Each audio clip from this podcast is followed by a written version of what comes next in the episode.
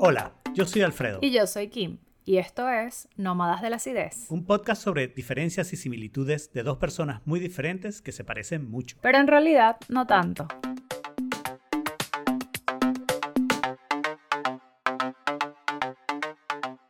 Bienvenidos a un nuevo episodio bono de la Acidez. Siempre me río cuando decimos episodio bono, porque desde que nos han dicho que suena súper socialista, eso de bono, Exacto. tenemos demasiado cuidado.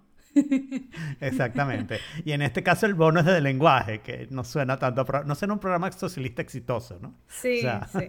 En realidad suena como esos programas que hay que hacerlos, o sea, o que te los inventas porque tienes un presupuesto asignado y sabes que si no te ganas la plata, el año que viene te recortan el presupuesto. Entonces hay que gastárselo en cualquier cosa y por eso es que sales con la brillante idea del bono de lenguaje, que probablemente es una bolsa plástica con un diccionario, la Rus del 98, que los estás comprando a sobreprecio y pediste que te lo facturaran a 10 veces el precio, pero en realidad le pagaste la mitad y la otra mitad te lo metiste en el bolsillo. Así funciona el gobierno. Los gobiernos socialistas funcionan así. Sí, y un Aunque par de caramelos también, lenguaje, ¿no? Como para bueno. incentivar la cuestión. Exacto. Y obviamente una bolsa plástica transparente, pero sí con el logo del partido político y, Claro. Y también una parte del supuesto. presupuesto se va en, en videógrafo que documente los niños. Claro. este, claro, porque obviamente eso hay que usarlo para redes sociales y para campaña. Por supuesto que sí. Y la pregunta ganadora en este bono es ¿por qué algunos idiomas... Ah, no, ¿por qué? Sí, ¿por qué algunos idiomas son más fáciles de aprender que otros? ¿Quieres que empiece respondiendo yo? Sí, que sabes más idiomas que yo. Ya, ok. Yo no estoy Mira, que yo no creo... suficiente hacer estadística. Pero, pero yo creo que la, la pregunta de repente está como mal planteada, porque yo no siento que es un tema de que hay idiomas que son más fáciles de aprender que otros. Sí te voy a decir algo, Mm. a medida que sabes más idiomas es más fácil adquirir otros, pero tiene que ver también un poco como cuál es tu, tu idioma base, ¿ok?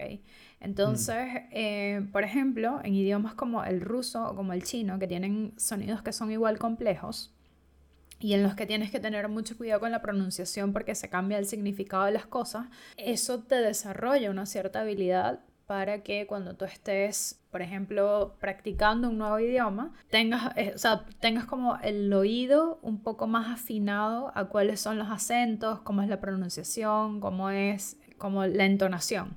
Y eso te, te da ciertas cosas. Y por ejemplo, supuestamente, los, los idiomas, eh, por ejemplo, como el chino, como el japonés, como el coreano, que tienen un componente gráfico, o sea, en el sentido de que tienes que memorizarte y eh, básicamente escribir es un poco como dibujar versus como es el español, que es con letras y, y es mucho más mecánico, eso te activa distintas partes del cerebro. Entonces, esas conexiones neuronales, como son más amplias, también te permiten captar más rápido otros idiomas porque como que está ese pathway hecho de, de forma distinta. Pero es, es eso, pero no sé, yo siento que, por ejemplo, aprender chino, o sea, claro, ya yo venía con el cantonés y eso me facilitó aprender mandarín, pero también hay ciertos sonidos del mandarín que se dan en ruso y entonces eso me ayudó como a lograr más rápido la pronunciación, a entender mejor. Claro. Y claro, también con la práctica tú te desarrollas sistemas. O sea, por ejemplo, yo me aprendí el alfabeto cirílico de una forma muy chistosa, porque mi teoría, ¿ok?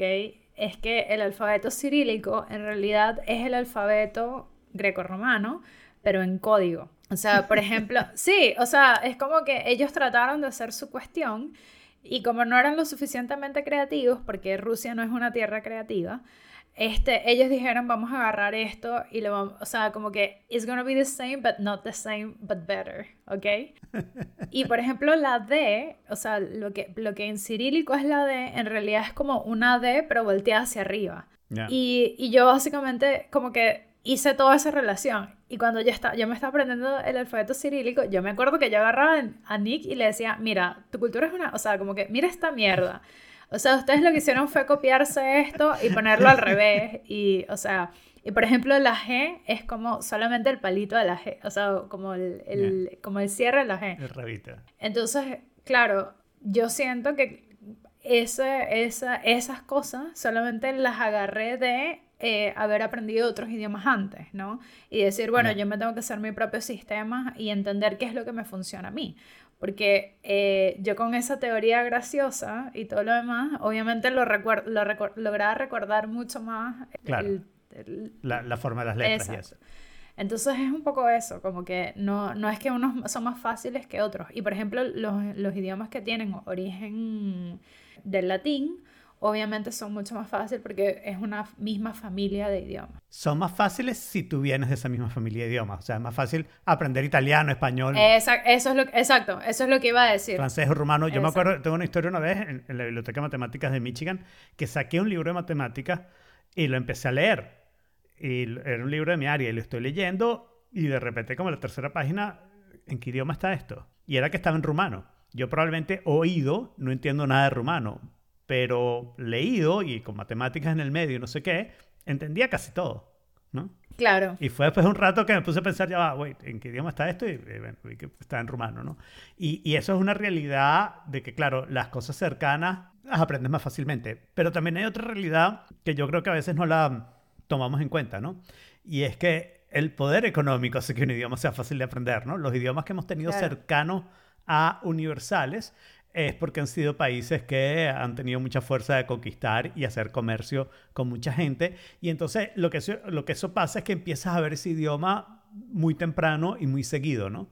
Eh, en este momento es el inglés, antes fue el francés, en algún momento fue el, el latín, ¿no? Si todo lo que está escrito está en latín, y tú quieres aprender a leer, bueno, vas a aprender a leer latín sin importar cuál es tu idioma materno. Pero yo igual eso lo debatiría, porque fíjate el chino. O sea, mm. cuántas cosas no vienen de China y vienen con, vienen con su sticker chino y no sé qué, igual no pero tú no crees que el número de, estamos en una transición, creo tal vez, que el número de personas que habla mandarín específicamente, creo que eh, ha aumentado el número de extranjeros, no estoy hablando de que los chinos se han reproducido, estoy hablando del número de extranjeros. Específico porque, porque esos son dos números. sí, sí, sí. Sí, los números ya son muy altos para empezar. Exacto. Yo creo que hay mucha más gente al menos expresando interés en aprender chino por razones de negocio. Y, a mí me da risa porque todo el mundo, eh, cuando digo como yo hablo chino, ¡wow! Tienes, estás sentada sobre una mina de oro. Y yo, no, not really. y, si hay mucha gente que cree que aprender mandarín es el futuro, si tú me preguntas, en realidad aprender árabe es el futuro. Ya el mandarín murió. Ok. Oh, sí, eh, honestamente hablando. ¿Y por qué árabe, perdón, que no? Bueno, porque en algún, o sea, la siguiente ola donde podría haber dinero como suficiente para hacer negocios y de verdad explotarlo, o sea, como el, nuevo China, serían los países árabes. O sea, porque es un territorio que todavía no está, hay mucha plata, todavía no está lo suficientemente desarrollado y si inviertes lo suficientemente temprano, exponencialmente tus ganancias son mucho más grandes. O sea, un poco lo que yo traté de hacer en Uzbekistán que no me resultó. Pero, pero si tú me dices, o sea, como que ahorita el auge es hacer negocios con China, no, ya esa hora murió. O sea, el que, el que incluso yo llegué tarde a hacer negocios con China. O sea, el que estuvo montado desde antes todavía está ahí montado y todavía le puede sacar, pero ya ahorita entrar a ese mercado es, ya, o sea, como un a new player es, es, difícil. Es muy difícil. Y, y, no vale la pena tampoco. Tal vez eso afecte lo que estaba diciendo, porque eh, los chinos, igual que todos los demás, empezaron por aprender el idioma del, del, boom pasado, que fue el americano, ¿no? Que fue el inglés. Claro. Que además se había mezclado con el imperio británico. Entonces fue así como que se pegaron dos booms con más o menos el mismo idioma, ¿no? Y entonces este, los chinos aprendieron mucho ese idioma para poder hacer transacciones. Claro. Aunque lo aprendieran mal y, hubiera problemas, pero lograban hacer las transacciones, ¿no? Y entonces ya ahora, para el momento que la gente está aprendiendo mandarín, pues probablemente eso está bajando y, bueno, y eso tiene que ver con la exponencialidad del, de la velocidad. Es que también hay un tema, porque no es lo mismo, o sea, yo creo que no es lo mismo el cuánto te tardas en aprender chino versus cuánto te tardas en aprender inglés.